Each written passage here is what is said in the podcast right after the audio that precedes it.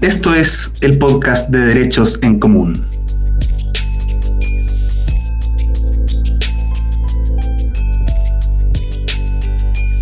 Hola, ¿qué tal? Bienvenidos todas las personas que nos están escuchando. Mi nombre es Esteban Miranda.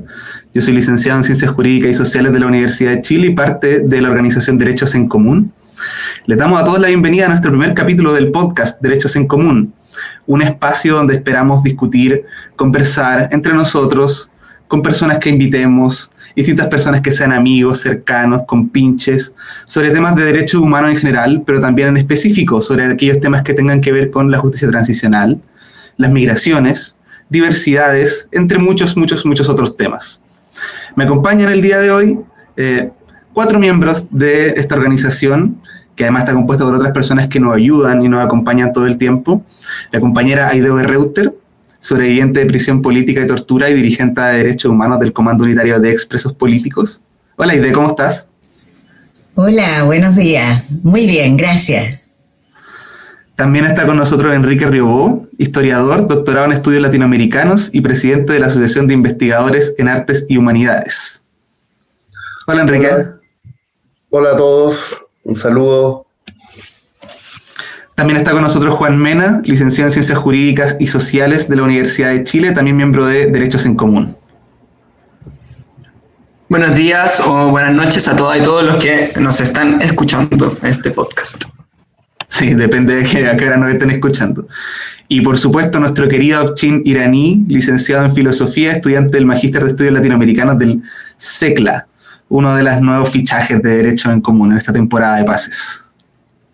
Hola a todos, un gusto estar participando y, ojalá hacer un... Bueno, bienvenidos. Eh, como les dije, este es nuestro primer capítulo del podcast Derechos en Común. Esperemos que todas las personas que lo estén escuchando encuentren una conversación interesante, nos recomienden. Estamos en Spotify, en Apple Podcast y en otras plataformas. Gracias a la ayuda de Anchor FM, que es nuestro host y distribuidor de, de podcast.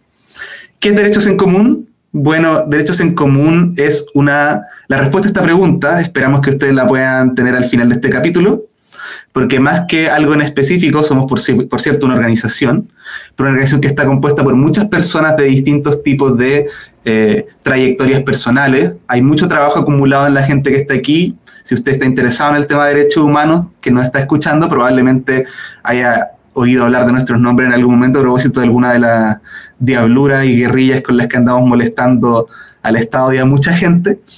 Eh, pero además de eso, somos principalmente un grupo de personas que quiere mantener vigente una reflexión para seguir en la acción en materia de derechos humanos. Una reflexión que tiene distintos puntos de vista y que hoy particularmente es una cuestión muy importante abordar. Estamos partiendo, estamos grabando este podcast en una semana muy, muy, muy especial.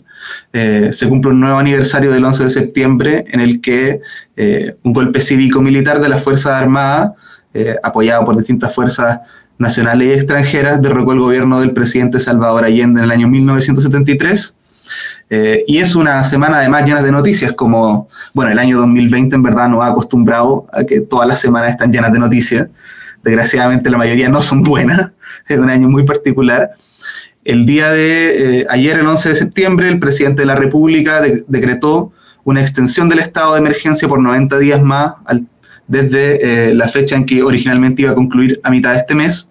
Eh, sabemos que el estado de emergencia le da amplios poderes además para regular muchas materias que afectan los derechos de los ciudadanos y es particular su, su anuncio en un día como el 11 de septiembre.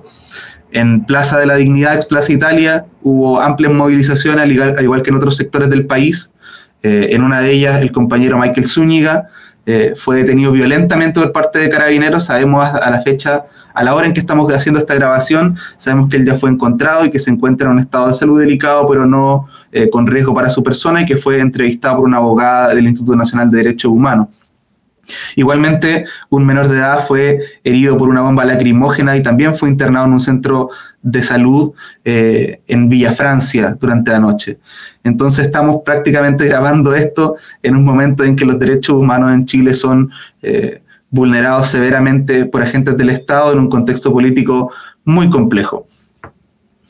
quiero comenzar esta conversación después de esos titulares. Eh, sé que no son muy esperanzadores, pero estoy seguro de que la gente que escuche esto va a escucharnos hablar y va a entender por qué esta es una eh, batalla que vale la pena dar por un país muy hermoso como Chile, con una gente muy, muy bella. Quiero partir que conversemos, para introducir un poco esta conversación, sobre las deudas de la dictadura. Eh, vamos a llegar hasta el presente. Para las personas que nos están escuchando, no se asusten. No es como que solo nos vayamos a quedar hablando de la dictadura, pero tenemos que partir por alguna parte. Y eso además va con la genealogía de cómo este grupo se juntó.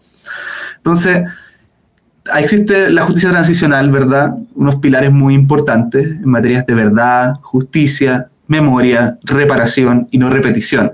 Y creo que sería importante para nuestros auditores, sobre todo para aquellos que no están tan imbuidos de esta conversación, que nosotros podamos explicarle y hacer un juicio sobre cuál es el estado actual de cumplimiento de estos deberes que tiene el Estado. Aide, ¿nos quiere acompañar un poco? ¿Por qué no nos explica en qué consiste la verdad, la justicia y la reparación? Compañera que le están atingente a usted. Eh, bueno, como tú bien señalas, Esteban, eh, este es un, un, tema que eh, cuando hablamos de verdad, cuando hablamos de justicia, cuando hablamos de memoria, cuando hablamos de reparación, podríamos hablar en un sentido muy amplio, ¿no? Pero en estricto rigor, eh, hablamos en este caso respecto de las violaciones ocurridas durante la dictadura. Eh, ¿Por qué hablamos hoy día de ellas? Hablamos de ellas porque siguen siendo eh, temas que están irresolutos, ¿no? Y siguen siendo tan eh, importantes porque evidentemente lo que eh, representan es un, un pendiente doloroso, pero un pendiente que se expresa con toda virulencia y peso en lo que ocurre hoy. Lo sucedido, el disparo de una lagrimógena al rostro de un joven en Villa Francia anoche, eh, con motivo de las manifestaciones de apoyo, de memoria del golpe de Estado 47 años atrás. El, que se atacara porque el joven Michael, que tú has señalado, un joven al cual Fuerzas Especiales se lo llevó arrastrando en estado inconsciente. Eh, y si bien es cierto, aparentemente recuperó la conciencia, está bien, no sabemos cuáles son las consecuencias que va a tener. Entonces, cuando hablamos de verdad, cuando hablamos de justicia, cuando hablamos de memoria, de reparación y de garantías de no repetición, que es el sentido de la existencia de este grupo, ¿no? Eh, es, la parte donde este grupo eh, surge, eh, el, el elemento fundante, eh, lo que estamos haciendo es hablar y relevando la importancia de que se conozca la verdad, de que esa verdad sea parte de, eh, la historia nacional, que sea parte del análisis crítico, autocrítico eh, y que alimente, que nutra la, la forma, la vida política de esta sociedad eh, que compartimos y que eh, cuando hablamos de justicia no hablamos estrictamente de tribunales, hablamos de eh, un mundo justo, un país justo, una, justicia que tiene que ver también y, sobre todo con la vida cotidiana de, todos los ciudadanos. Y en ella, en, en, el intertanto, la justicia que toda persona que ha sido pasada a llevar, por decirlo de una manera muy delicada, muy suave, eh, por los agentes del Estado, eh, tengan el derecho a eh, aspirar a justicia de los tribunales. cuando hablamos de memoria, la importancia de la memoria, la importancia de recordar, la importancia de volver a pasar, como implica la, la expresión, volver a pasar por el corazón, volver a escucharnos y, poner las cosas en el sitio que corresponde, no en el sitio donde las verdades oficiales han puesto la historia. Eh, y bueno, eh, el tema de las garantías de no repetición es un tema probablemente eh, que va a ser todo un área de trabajo y de conversación en estos podcasts, ¿no? Y por lo tanto, me preferiría solo quedarme en el aspecto de que eh, el, durante toda la postdictadura, pero particularmente desde eh, octubre 2019, hemos podido constatar eh, la enorme falta en la que está el Estado de Chile en materia de garantías de no repetición. En la práctica lo que uno ha visto ha sido el resurgimiento de la violencia, el resurgimiento del actual eh, criminal de las Fuerzas Armadas en contra de la propia ciudadanía que algún día juraron eh, defender con su vida la lógica del enemigo interno como algo permanente. La mano, la mano esa artera, cobarde, que arrancó el proyecto popular de la moneda el año 73, la mano de la CIA, la mano de, los poderosos de Chile, de las élites, ahí está expresada en eh, esa furia, esa rabia, ese gusto por, eh, que las Fuerzas Armadas ataquen y la policía eh, especialmente ataque a su propio pueblo. Eh, es un tema doloroso, vergonzoso y de todo punto de vista urgente de atender. yo hasta ahí me quedo con eso. Decir, para terminar, que el, derechos en común surge un poco por culpa mía, ¿no? Eh, eh, ¿Podemos, dejar a la gente en suspenso para hablar de eso un poco más Pero encantada, por supuesto. Suspenso. Mira, yo, mira, yo encuentro que de lo que todo, de lo que todos tú mencionas, si yo soy una persona que no está muy informada, eh, probablemente eh, yo haya pasado la transición o tal vez sea un poco más joven y haya estudiado eso en el colegio, como los libros de historia, eh, y pueda decir, pero ¿cómo es posible de, esto que está mencionando esta señora? Si yo sé que hubieron comisiones de verdad, que se hicieron tantas cosas. A mí me interesa particularmente que si nos puedes contar qué opinas tú del estado de cumplimiento de un pilar muy relevante al que generalmente en la discusión pública no se le da tanta importancia, que es el tema de reparación. Eh, la gente ha escuchado el tema de memoria eh, o sabe que hay distintos sitios de memoria, por ejemplo. Podemos preguntarle a Enrique un poco más adelante como para que nos ahonden eso, eh, en su carácter de historiador, pero, pero tú eres una sobreviviente, Aide.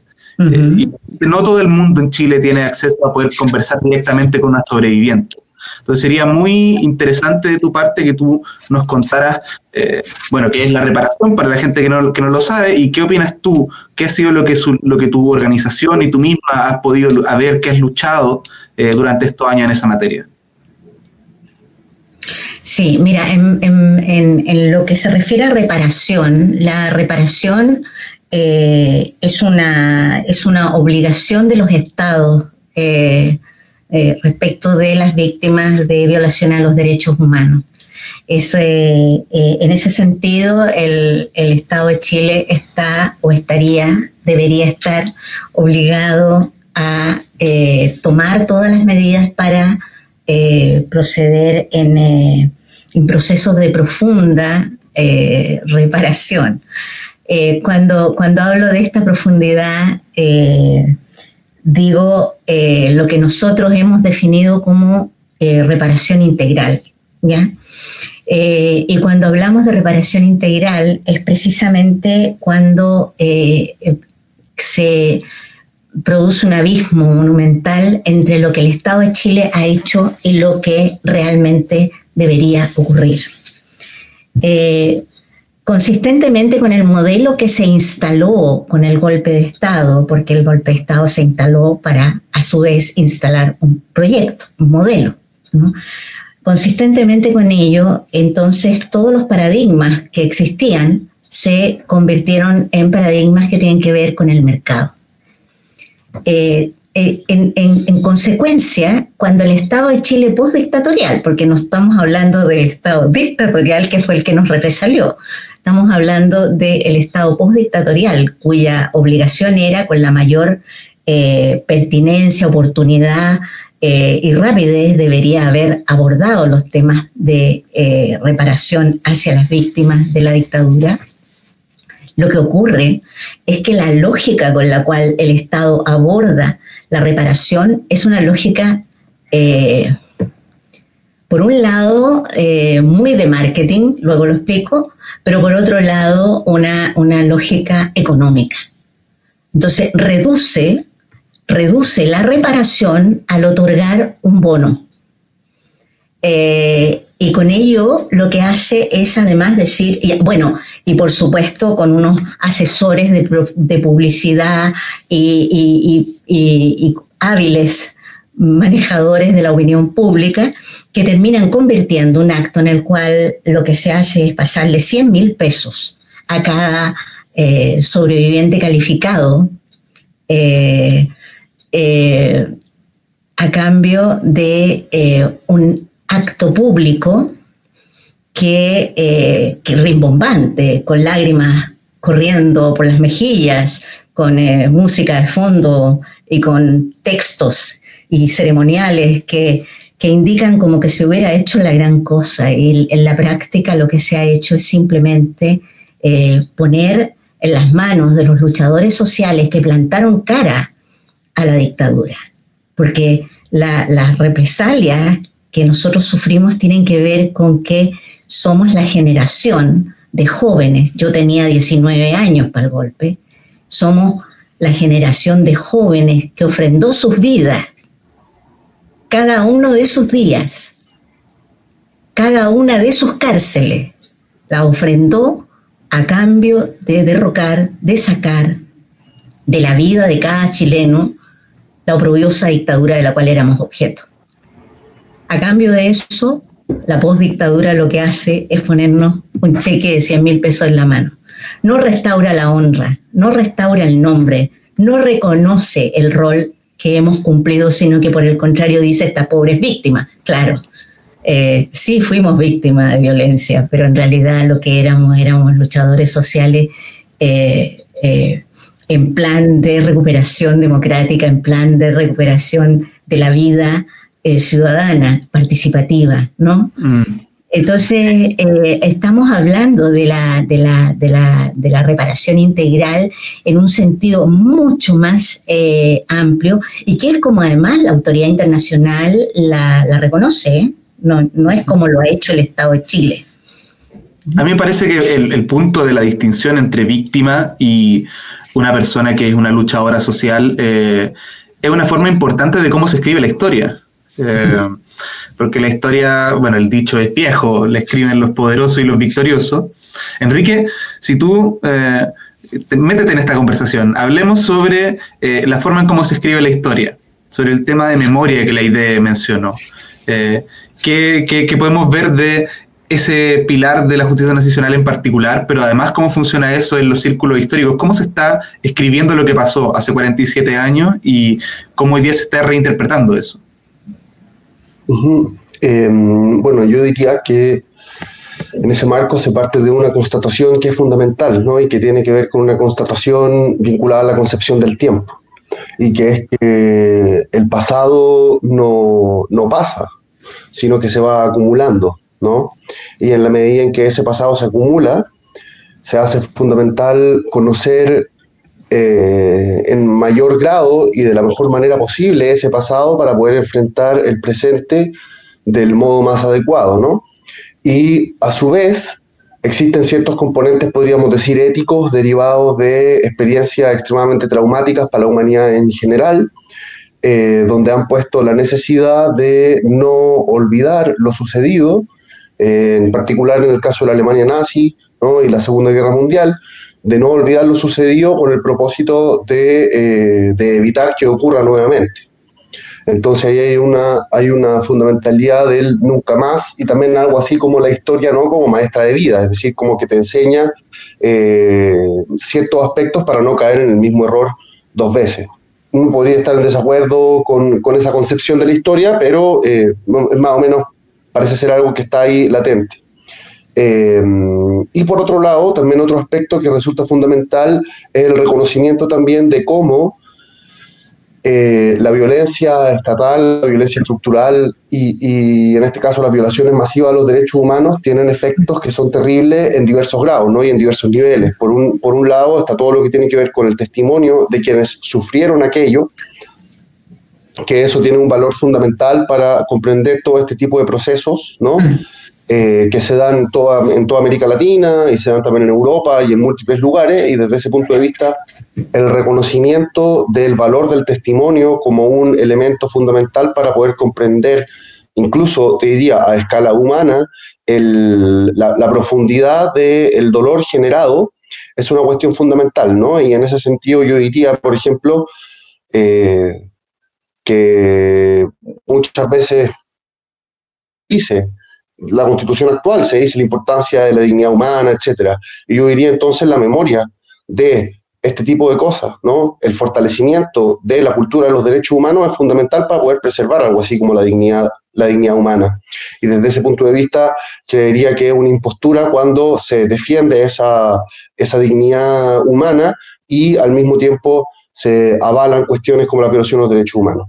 Em, pero en el caso chileno se ha reflexionado desde bastantes disciplinas y desde múltiples lugares cuáles son los efectos de eh, la dictadura y de las violaciones a los derechos humanos, ¿no? tanto a nivel individual como a nivel social, a nivel económico, y en ese sentido se han establecido múltiples relaciones muy complejas entre, podríamos decir, las memorias de la violencia o la historia de la violencia, ¿no? Eh, por un lado, es decir, como por ejemplo cuestiones vinculadas a las luchas o, más bien a la represión eh, colonialista de Francia, por ejemplo, viaja, llega a Estados Unidos, eso tiene efectos luego en la enseñanza de los mismos torturadores y de la Escuela de la América, y desde ese punto de vista hay conexiones dentro del marco de la violencia que han sido relevadas, ¿no? Por otro lado, cruce en torno a pensamiento eugénico, pensamiento racial, ¿no? Y eh, violaciones a los derechos humanos. Por otro lado, tenemos toda una reflexión sobre lo que tiene que ver con el marco de la ciudad, etcétera. Pero en concreto me parece fundamental relevar también toda la labor que desarrollan los sitios de memoria, los procesos de recuperación de los sitios de memoria, que han sido una cuestión fundamental, y cómo el Estado en su labor eh, de, garante ¿no? de este pilar fundamental para las garantías de no repetición, como es la memoria, no ha cumplido su labor de la manera más óptima. Y desde ese punto de vista me parece que es importante dar cuenta que los sitios de memoria eh, han desarrollado una lucha por, eh, por instalarse de forma mucho más decidida dentro del espacio público, en, en buena medida lo han logrado, pero lo han logrado a punta de voluntad y a punta de organización propia, y no lo han logrado porque el Estado ha hecho todo lo absolutamente posible para que ello ocurra. Y entonces, eh, en ese sentido, creería que sería muy interesante que, que, pudiéramos tal vez más adelante, en otro capítulo, profundizar mucho más sobre ese tema, especialmente con, con Juan René Maureira, que es parte de nuestra organización. Me parece una excelente idea y ciertamente lo vamos a estar invitando hoy de Sí, eh, solo complementar lo que dice Enrique en el sentido de que eh, los procesos que en general han ocurrido en materia de verdad, justicia, memoria, reparación y garantías de no repetición son procesos que han eh, sucedido, y esto es algo que me salté antes, pero han sucedido sobre la base del esfuerzo de las propias organizaciones, de la sociedad civil y de las personas afectadas. El caso de los sitios de memoria es uno más de los casos respecto de la desaparición forzada, la ejecución política, los sobrevivientes de prisión política y tortura, etcétera, etcétera.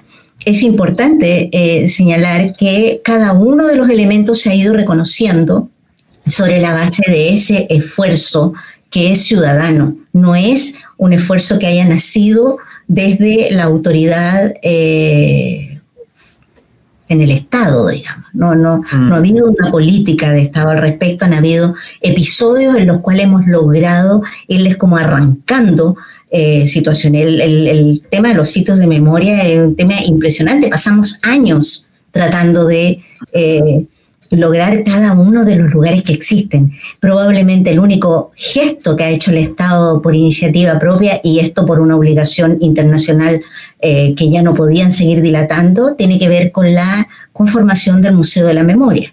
Museo de la Memoria al cual algún día deberíamos pegarle un vistazo, quizás hasta entrevistar a su director, ¿no?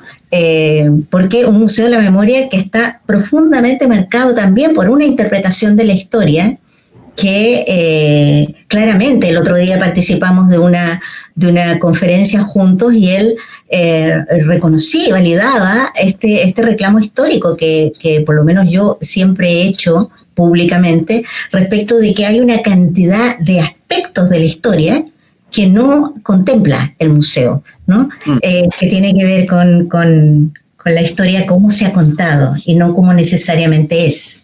Oye, la cantidad de ideas que se nos están ocurriendo para hacer capítulos, la gente tiene que saber que eh, tenemos algunos capítulos en carpeta y en mente, pero no todos los que se han mencionado acá lo están, así que va a ser un ejercicio muy, muy entretenido. Pero no nos, no nos salgamos del tema tanto todavía porque hay una parte de la conversación que hemos tenido hasta ahora que está quedando bien, bien, bien oscura, que, que yo creo que también es paradójicamente uno de los puntos ciegos que se tienen en esta conversación, porque tampoco es algo que eh, la gente asocie tan directamente con estas materias, que es la no repetición, y que paradójicamente es eh, un pilar fundamental de justicia transicional.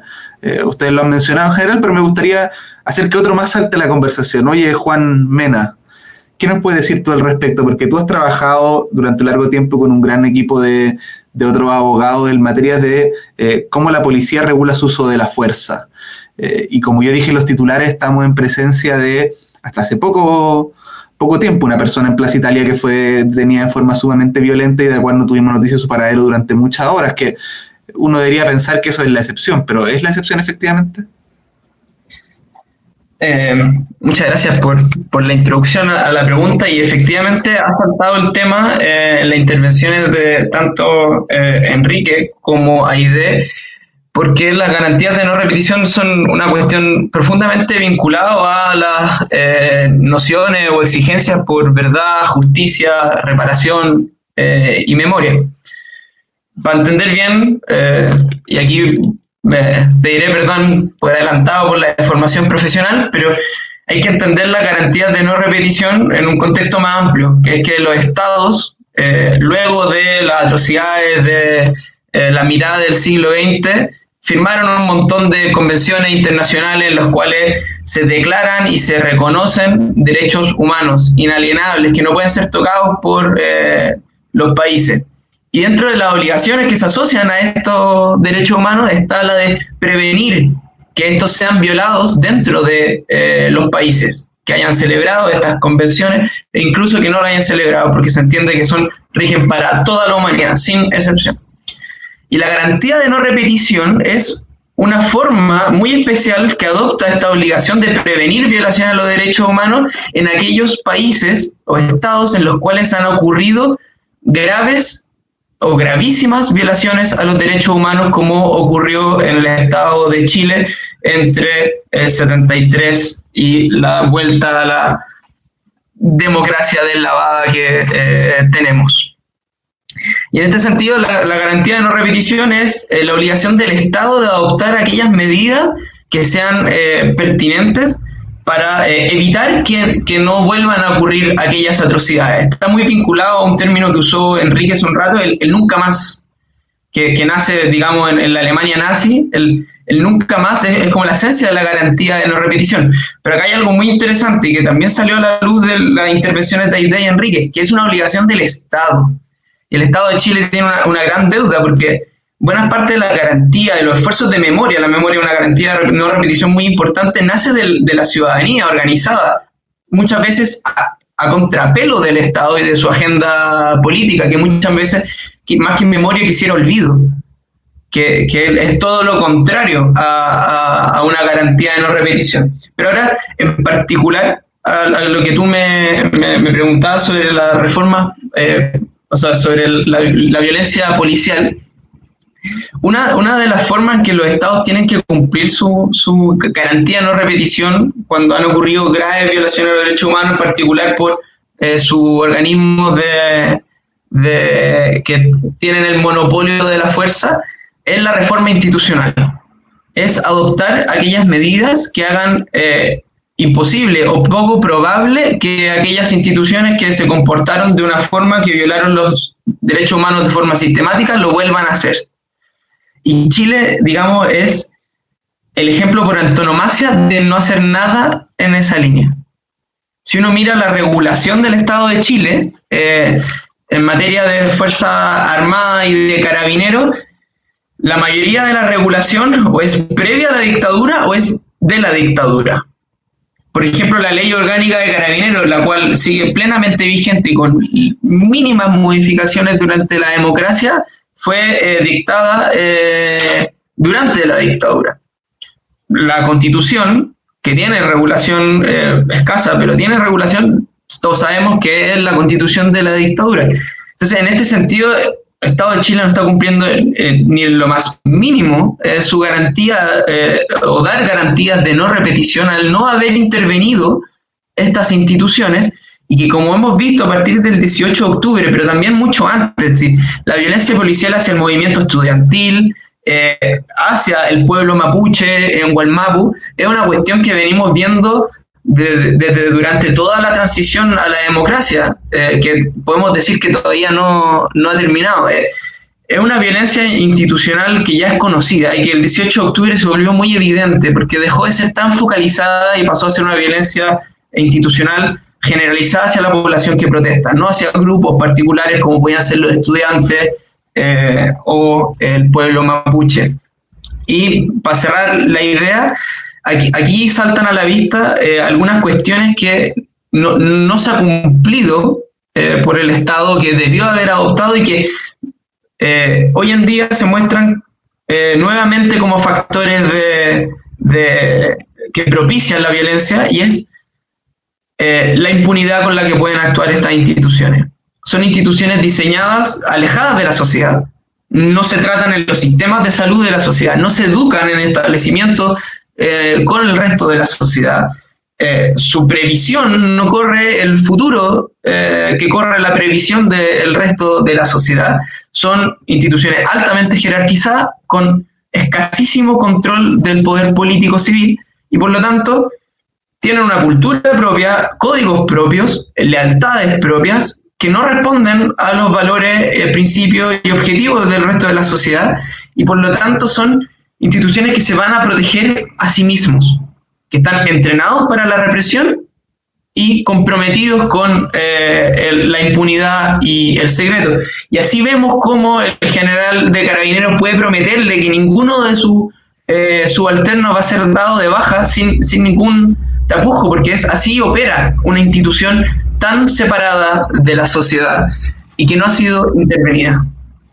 Oye, me parece que esto es precisamente ese tema apropiado para que saltemos a la siguiente parte de nuestra conversación, que va a ser un poco más libre eh, y menos maqueteada para todos nuestros escuchas que se tienen que haber dado cuenta que nosotros teníamos un gran interés por conversar sobre nuestro punto de vista sobre cada uno de estos temas, pero es el tema de impunidad precisamente el que da origen al comienzo de, esta organización de Derecho en Común. La idea decía, eh, yo soy un poco la responsable del chiripazo, que significa que nosotros no hayamos tenido que conocer. Pues entonces, hablemos un poco de eso en una forma un poco más, más amplia y libre, pero eh, les propongo que hagamos el ejercicio de partir por lo más reciente, porque hay una persona que ha estado escuchando toda esta conversación que hemos tenido eh, en forma muy silente, eh, pero queremos involucrar derechamente y traerlo acá, que hablemos un poco de qué es derecho en común. ¿Cómo, ¿cómo llegaste acá con nosotros? Eh, gracias por el eh, por darme la palabra. Em, dele nomás, dele nomás. Yo llego invitado por Enrique y la verdad yo con temas de memoria nunca había tenido tanta cercanía eh, había trabajado en la Federación de Estudiantes de la Universidad de Chile, en, la presidencia de la Carla Toro, y ahí pudimos como también con el equipo que estaba, en, como involucrarnos más en, algunos, algunos procesos, eh, sí tuvimos reflexiones grupales y también como a nivel de federación que fueron muy útiles, pero yo creo que como para mí personalmente, la, urgencia de abordar temas de memoria, de derechos humanos en general, eh, eh, es después del 18 de octubre. O sea, yo creo que ahí se, demostró a nivel nacional eh, irrefutablemente la actualidad del tema. y, bueno, Enrique me habló de esta organización. yo, la verdad, con muy poco, con muy poco eh, con muy poca creatividad, me, aboqué a estos dos conceptos, ¿no? ¿Qué significa para mí derecho y qué significa para mí común? Y lo pensaba, eh, claro, como, como a ver, ¿cómo construimos lo, lo, común no solamente como una idea de que es algo público, digo, administrado por un, un Estado, un, no sé, un, eh, una institución, etcétera, sino como algo que, que, reconstruimos comunitariamente, o sea, común recuperar qué es lo común fuera de la institución. Eso lo, lo, pensaba a propósito de todo lo que escribía Juan, Aide, Enrique, en torno a cómo las instituciones han usado el discurso de derechos humanos como para construir su inactualidad. O sea, efectivamente hacer como que algo que ya fue tarea cumplida, que ya hubo reconocimiento de, de, cómo eh, la dictadura fue un periodo eh, pretérito, etc. Eh, y que además las víctimas ya están reconocidas bajo un esquema súper rígido de lo que es el reconocimiento y bueno, como te decía, esa idea de que está superado. Y bueno, aquí, ¿cómo, entro, cómo entra eh, en, mi experiencia esto? Lo que vemos después del, eh, después del 18 de octubre es que eh, esta idea de, memoria se activa, comunitaria digo, de memoria se activa y empieza a revestir el movimiento social. Para mí eso fue como la prueba más grande de que esta cuestión es una una relación de fuerza y que la memoria es una herramienta en ese sentido. Eh, y entonces pensaba cómo, eh, eh, cómo se ha construido esa inactualidad. Y, creo que lo público como un conjunto de actividades que, define un Estado, ahí empieza a ser agua. y el relato de la memoria em, uno lo empieza a buscar en otros lados, no solamente en el reconocimiento institucional, en, en el memorial, etcétera, en los discursos que mencionaba Aide, eh, sino como eh, uno lo empieza a buscar en las prácticas concretas de las organizaciones, etc. Porque en verdad queremos construir mejores, mejores instituciones, queremos construir derechos como consolidados, pero también queremos eh, como ganar poder con eso. O sea, como para mí el 18 de octubre fue sobre todo la idea de que los derechos sociales van por sobre cualquier interés individual y cualquier como idea de riqueza eh, tiene que contenerlos para, para, ser legítima para esta sociedad que, que, se despierta, ¿no? que, se, que se clama a sí misma despierta. Entonces, claro, ¿cómo vuelve entonces lo público a ser una posibilidad concreta? Yo creo que con la reapropiación de, de todas las memorias, todos los derechos eh, humanos violados, etcétera, y, con ese ojo crítico ya volvemos a jugar a nuestras instituciones y vemos que tienen una historia de represión, de violencia, los circuitos transnacionales que mencionaba Enrique, las prácticas institucionales que mencionaba Juan. Y ahí yo creo que eh, la memoria, especialmente en Chile, eh, cuando, claro, eh, el día de ayer nomás el gobierno vuelve a, a hacer un plebiscito tan importante, eh, vuelve a declararlo igual que como fue en dictadura, eh, bajo condiciones de estado de sitio, con militares en las calles. Y uno ve entonces, bueno, aquí, eh, ¿qué diablo está pasando, no? Como, ¿por qué este país se repite? y, ese repetirse yo creo que, es, es, cada vez menos probable si uno construye puentes con, con la experiencia, los relatos, la, la, verdad del testigo, ¿no? Como, no como esa verdad que yo con la que yo empatizo solamente, sino con esa verdad a, partir de la cual yo me instruyo y construyo. Y creo que, bueno, eh, para mí eso es derechos y común. Eh, y claro, y la, invitación de Enrique también eh, contenía una, una, Bueno, yo trabajo temas de migración, diáspora, cómo la, las comunidades desplazadas construyen relaciones de poder. y me parecía súper interesante cómo este tema de, de, cómo la dictadura se construyó eh, una, maquinaria para violar derechos humanos, se traspasa en todas las dimensiones de la vida y, sobre todo en la migración, eh, a partir de la doctrina de seguridad nacional, etcétera, que, Chile todavía por, lo demás no supera, no, no hay como nuevas ideas y cuando se presentan, por ejemplo, hoy día eh, debates sobre leyes de migraciones, todos esos elementos no se borran del debate, ¿no? Como que vuelven eh, revestidos de otras eh, eh, formas de violar los derechos, las viejas formas de violar derechos, vuelven en nuevas leyes. Y eso a mí me parece que, que, bueno, por un lado insólito, claramente, pero que no es, no es insólito en el sentido de que no se puede hablar de eso. No es que no anula, sino que uno puede buscarle la historia a esa, a esa forma de pensar y sobre sobre todo, sobre todo, eh, superarlo. Entonces, para mí, derecho en común, sí, eh, termino con esto. Para mí, derecho en común puede ser, y de hecho, como por lo que he visto, y soy muy cercano a mucha gente de acá también, entonces eh, no me resulta tan, tan, tan difícil ver esto, que es una organización que se pone al servicio de eso. y que nada, es una herramienta súper interesante y estoy muy feliz de participar acá. Nosotros también estamos felices de que esté Capchin. Oigan, yo creo que, tal como había mencionado hace un poco rato, eh, y yo creo que Capchin hace un punto muy importante en, el sentido de que eh, el 18 de octubre y, toda la movilización del, estallido en adelante ha hecho que toda la, toda la gente se sienta receptora de una violencia estatal que antes estaba muy focalizada, lo dijo también el Juan. Entonces, ¿por qué no... Eh, y eso tiene que ver, o sea, esa, violencia no sale de la nada, el Estado se sentía capaz de hacerlo, tiene que ver un poco con el origen de este grupo, con el tema de la lucha contra la impunidad. Eh, yo quería invitarlo a todos a que participáramos de esa conversación, porque hay una pregunta que responder, pues si el título de este capítulo se llama Derecho a la Política, eh, ¿cómo llegamos desde eh, esta idea de la impunidad originaria como parte fundamental de lo que ordena Chile hoy día a decir, bueno, necesitamos tener un derecho a hacer política? De tú que eres tan responsable de todo esto, ¿por qué no nos cuenta, compañera de, la serie de eventos desafortunados y afortunados que nos llevaron a estar, a estar juntos haciendo esta cuestión? Eh, a ver, primero tener claro, dije que tenía 19 años para el golpe, ¿o no? No, creo, que no lo había mencionado, nosotros lo sabíamos.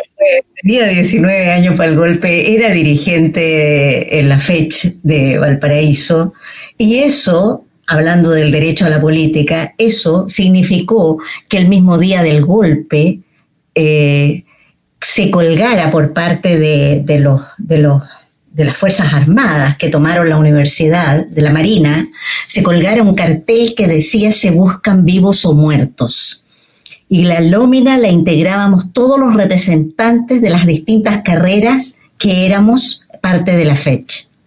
Eso te da una idea de lo que representó exactamente una vida llena de actividad como dirigente estudiantil, participando en, un proyecto popular que nos hacía ver unos horizontes súper eh, grandes y luminosos de respecto de la cantidad de cosas que podíamos hacer por nuestro país y al día siguiente estábamos siendo buscados vivos o muertos por el hecho de ser un humilde representante de una carrera en una FECH que era una organización gigantesca, de gran peso en la vida nacional. El presidente Allende el, el, año 70 había hecho su discurso triunfal desde la sede de la FECH, en la Alameda, ¿no?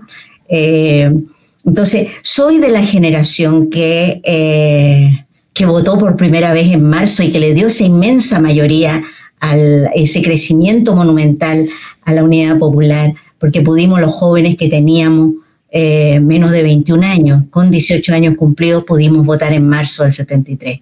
Soy de la generación que inmediatamente al día siguiente del golpe comenzó a organizarse para eh, resistir lo que al comienzo creímos que duraría solo apenas unos días pero que luego en la práctica duró un par de décadas.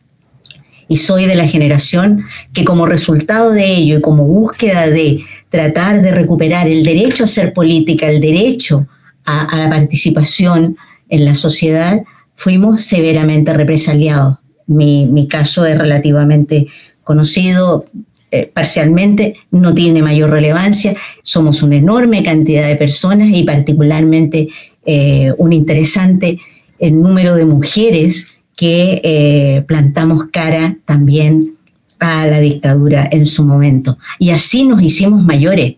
Éramos unas mocosas y hoy día somos unas mujeres eh, que afortunadamente logramos sobrevivir y estamos acá. En mi caso, también he sido dirigente de las organizaciones de derechos humanos desde eh, todo el proceso de la, de la, de la postdictadura. Y como resultado de ello, y como lo que señalaba antes, tratando de ser súper rápida para, para, es que, eh, bueno, yo veía con desesperación, en realidad, que los gobiernos postdictatoriales habían logrado llevar a todo el movimiento de presos políticos a una pelea por, las lucas. Y, que esa no era la pelea, digamos, ¿no? Eh, que la pelea tenía que ver con, los anclajes dictatoriales, que tenía que ver con los temas eh, desde una perspectiva más amplia de la verdad, la justicia, la memoria y el derecho a la participación en política. Y por lo tanto, eh, bueno, terminé conversando muchas veces con, alguien que conocí en ese tiempo a propósito de una, de, una situación que podemos en otro momento comentar, que fue muy divertida. Yo estaba muy enojada con un diputado del Frente Amplio, fui a pelear, yo, y terminé eh, conversando y conociendo a alguien eh, eh, que me imagino que puedo mencionar, ¿no? Pero claramente, pues, quería. Pues, pues me, me, reté bien retado y luego terminamos siendo grandes amigos. Eh, a, Pancho Arellano, que es parte de la Fundación Nodo 21, y eh, con quien empezamos a ver la manera de eh, construir algo que fuera un espacio de conversación, un espacio de diálogo, pero también de implementación de algunas iniciativas que permitieran empezar a desarrollar estas ideas que yo tenía eh, y que a él desde todo punto de vista le parecían absolutamente atendibles, digamos. Y bueno, y así fue como eh, Arellano se encargó de, hacer llegar eh, algunas personas a apoyar y ahí entre medio llegó Esteban Miranda, que es quien hoy día eh, lleva este post.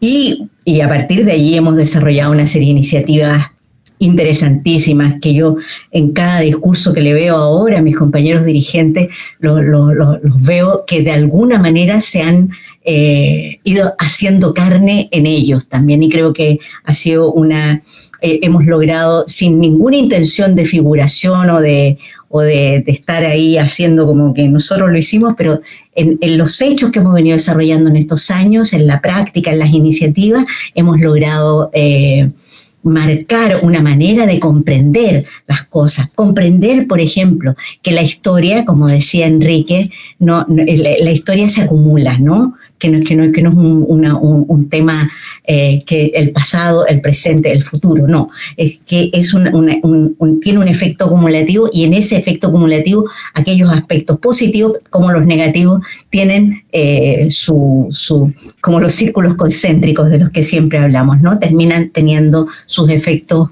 eh, también de carácter ampliado, digamos. bueno, básicamente de allí sale este equipo que, ha adquirido nombre eh, en el último periodo, antes equipo, ¿no? Éramos una asociación. un lote, eh, bueno, y que, por supuesto como resultado del origen, digamos, eh, inicialmente tuvo de alguna manera su cercanía, su, su, identidad marcada por, por por el aporte, el apoyo de, los compañeros de la Fundación Nuevo 21. Sí, claro, claro. Y ahí ha pasado tanta gente que ha hecho maldades con nosotros ahí guerreando contra el Estado. Todo lo contrario, han hecho bondades. Absolutas bondades. Nuestra querida Paz Becerra, que cuando escucha esto que, la queremos mucho.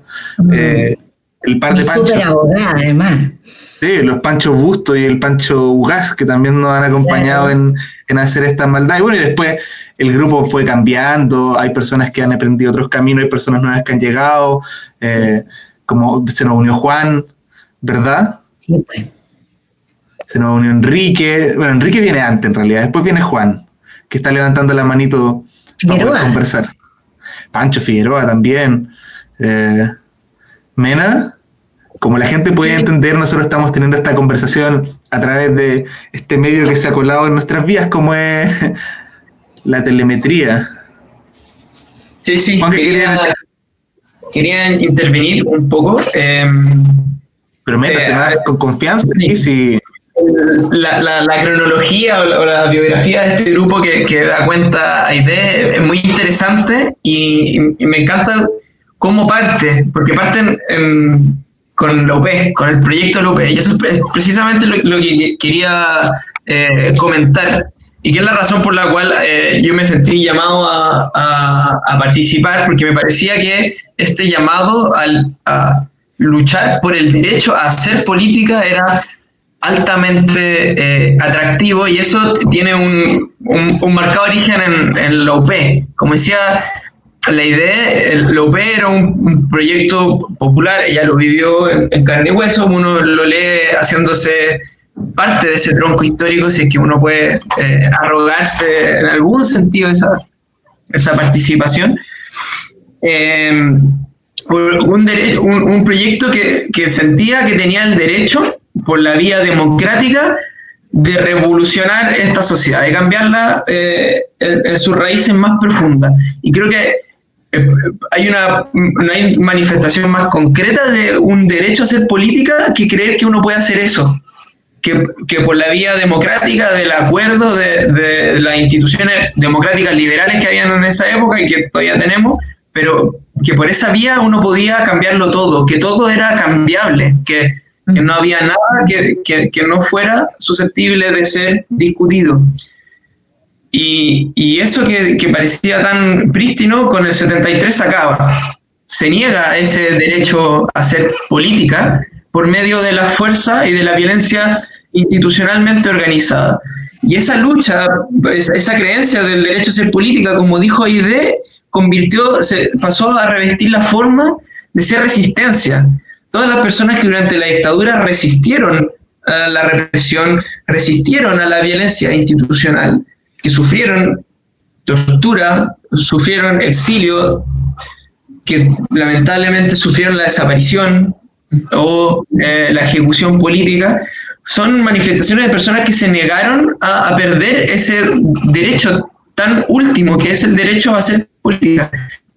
pasamos a la transición a la democracia, podemos decir que, bueno, la resistencia nunca acaba, pero también fungió en algún sentido la lucha contra la impunidad, de aquello que se pretendió, es, esa negación del derecho a hacer política, no podía quedar impune y no podía repetirse para poder volver a creer que teníamos ese derecho a revolucionar el mundo por la vía democrática. Por eso creo que este grupo es tan importante, porque tiene, tiene en su cabeza, en su ADN metido que la lucha por la impunidad por acabar con la impunidad, es un derecho que no, solo mira hacia el pasado, sino que se mira hacia las posibilidades del futuro, de poder soñar con un mundo mejor, con la tranquilidad de que las instituciones y la fuerza organizada no nos van a caer encima. Eso quería decir. Totalmente de acuerdo, Juan. ¿Archín? Eh, yo pensaba también un poco esta idea del derecho a tener derechos eh, y política de cómo se construyen siempre abriendo, democratizando el espacio público, el espacio de discusión, y cómo también la violación de derechos humanos lo que intenta, eh, en, último término, es retirar a la gente de la discusión, ¿no? Entonces ahí hay una, una oposición bien, bueno, uno lo puede ver a nivel conceptual y, todo eso, pero también muy patente en la historia reciente de este país, o sea, desde incluso de la cuarentena, como... Eh, cómo eh, las prácticas autoritarias y en general la violación de los derechos humanos construyen al final un monólogo de lo que está pasando, de la nación, etcétera, y cómo la lucha también por la, por la política busca eh, interpelar esa, esa construcción que es permanente, que, que, que tira gente constantemente al debate si que no representa los intereses de una burguesía, una oligarquía, en fin, como clase dominante. Pero, pero me parece, me parece muy seductora también esa idea del derecho a la política por eso mismo, ¿no? Porque Juan se conecta con, en, en ese plano se conecta con la lucha del pasado también.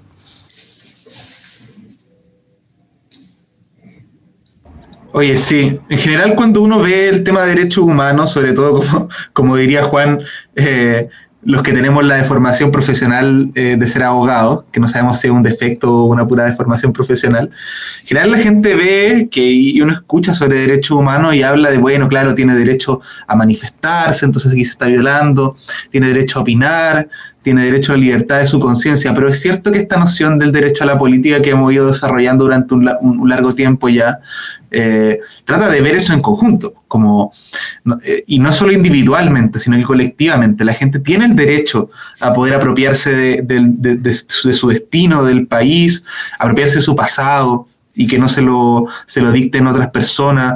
Eh, a mí me parece que eh, la noción de derecho a la política cumple justamente eso. Y, la noción de impunidad, que, que, ha adquirido un segundo lugar, digamos, pasar a la segunda fila mientras hablamos del derecho a la política, pero como eh, hubo un foro a propósito del 11 de septiembre en el que estuvo el compañero Enrique y Aide el día de ayer, donde me parece que se puso en forma muy, muy ilustrativa. En un momento Enrique fue y dijo algo así como eh, la impunidad es precisamente eh, la piedra de tope de que la gente pueda volver a hacer política con libertad porque eh, si, uno, si, uno, si uno entiende que los crímenes cometidos por la dictadura, que son los más atroces, no se sancionan, entonces la gente siempre tiene una especie de espada de Damocles por encima que la obliga a tener una gran tolerancia a la violencia política.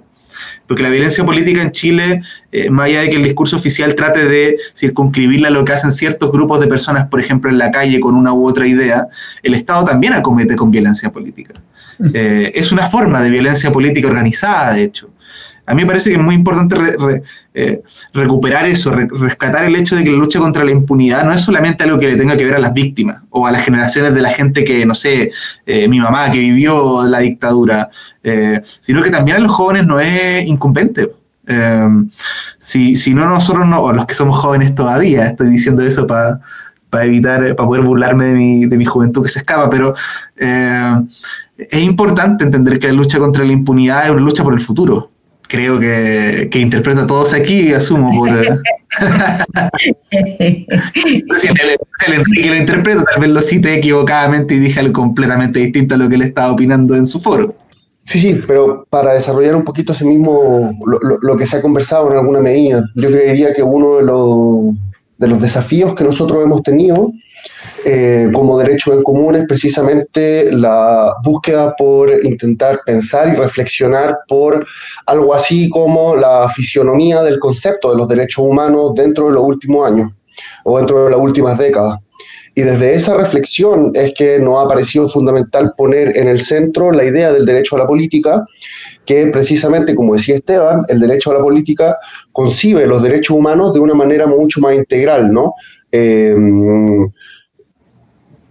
precisamente contrapelo de la forma en que se han concebido en las últimas décadas dentro de Chile, separados dentro de estancos particulares, y no solo separados dentro de estancos particulares, sino que también concebidos desde una lógica muy individualizante, una lógica muy de eh, consumidor, consumidor en el sentido de el Estado como quien tiene que otorgarte el derecho y individualmente, ojalá, para que el Estado te otorgue ese derecho y eso deriva a su vez en una suerte de competencia nefasta, ¿no? Para eh, mostrar quién ha sido más víctima y quién por ende sería más acreedor de esos derechos que el Estado te otorga.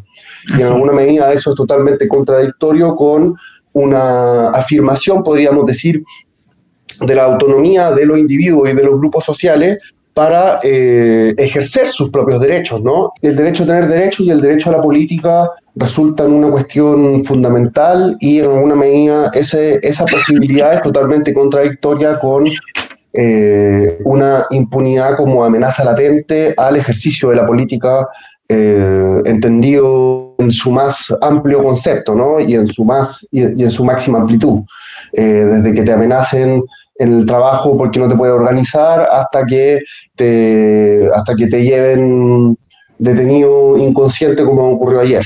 Entonces, desde ese punto de vista, la lucha por el fin de la impunidad y la lucha por la instalación de las garantías de no repetición es también una lucha democratizadora en la medida en que sienta las bases para la posibilidad de un ejercicio mucho más, eh, mucho más efectivo del derecho a la política y del derecho a tener derechos. Eso. A mí me parece que no podría haberlo resumido mejor. Oye, sí, lo dije en un momento, pero la gente de repente se burla porque cree que Enrique y yo somos como la misma persona porque pensamos en términos muy parecidos. Lo que es muy, muy divertido en realidad.